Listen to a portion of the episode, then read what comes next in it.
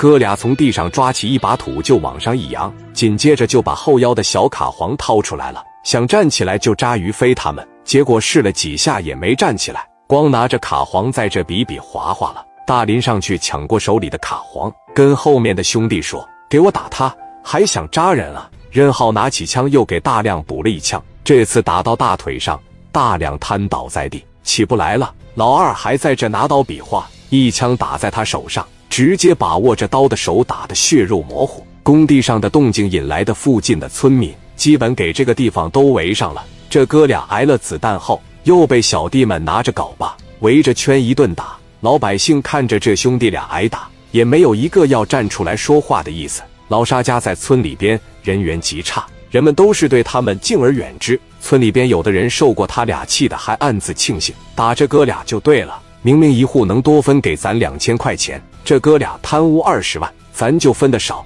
打死他们才好。一会功夫，给这哥俩打的口鼻穿血。打完了之后，峰哥手里拿着五帘子，站在挖沟机上，这又让张峰找到刚出道时热血沸腾的感觉了。他冲着村民们喊道：“父老乡亲们，我张峰今天过来可不是欺负老百姓来了，我今天可不是欺负农民来了。我领着我这帮老弟今天过来，纯代表我个人行为，我只针对他俩。”我不针对咱大家伙呀！昨晚这哥俩给我鱼塘里面扔鱼雷，把我的钩机都给我炸了，让我损失了好几十万。我是不是该教训他们？我可不是冲你们，你们最近分到的那笔钱也是我张峰给的。今天我在这把话撂这，谁要是再想过来给我捣乱，我保证你们的下场比这哥俩要惨一百倍。都听明白了吗？今天不好意思打扰到大家伙了，我决定再拿出三十万来。放到村委会里边给咱村民分一分。这一说，这个村民们都在这鼓掌。张峰，这是老社会老油条，打一巴掌我得给你个甜枣。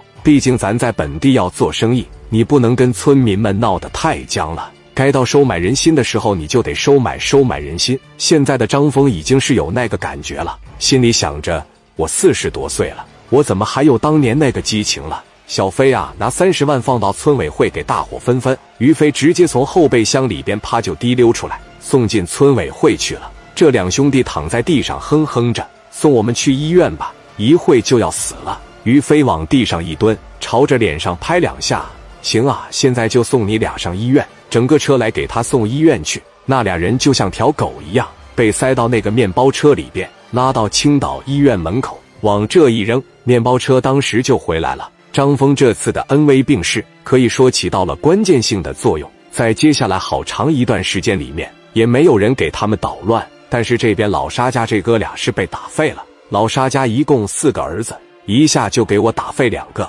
人家能就此罢手吗？我必须让你们付出点代价，是吧？这家人他也是有背景的，他能在村里横这么长时间，那是有人罩着他的，那就是菏泽的一把大哥苗强。菏泽的苗强和老沙家的三小子两个人是战友情分非常高，据说是当年演习的时候，老沙家这三小子都救过苗强的命。苗强曾经当过阿 Sir，而且还是特种阿 Sir。苗强最牛逼的时候，领着二百八九十个人招摇过市，在菏泽大街小巷就宣传我是黑社会。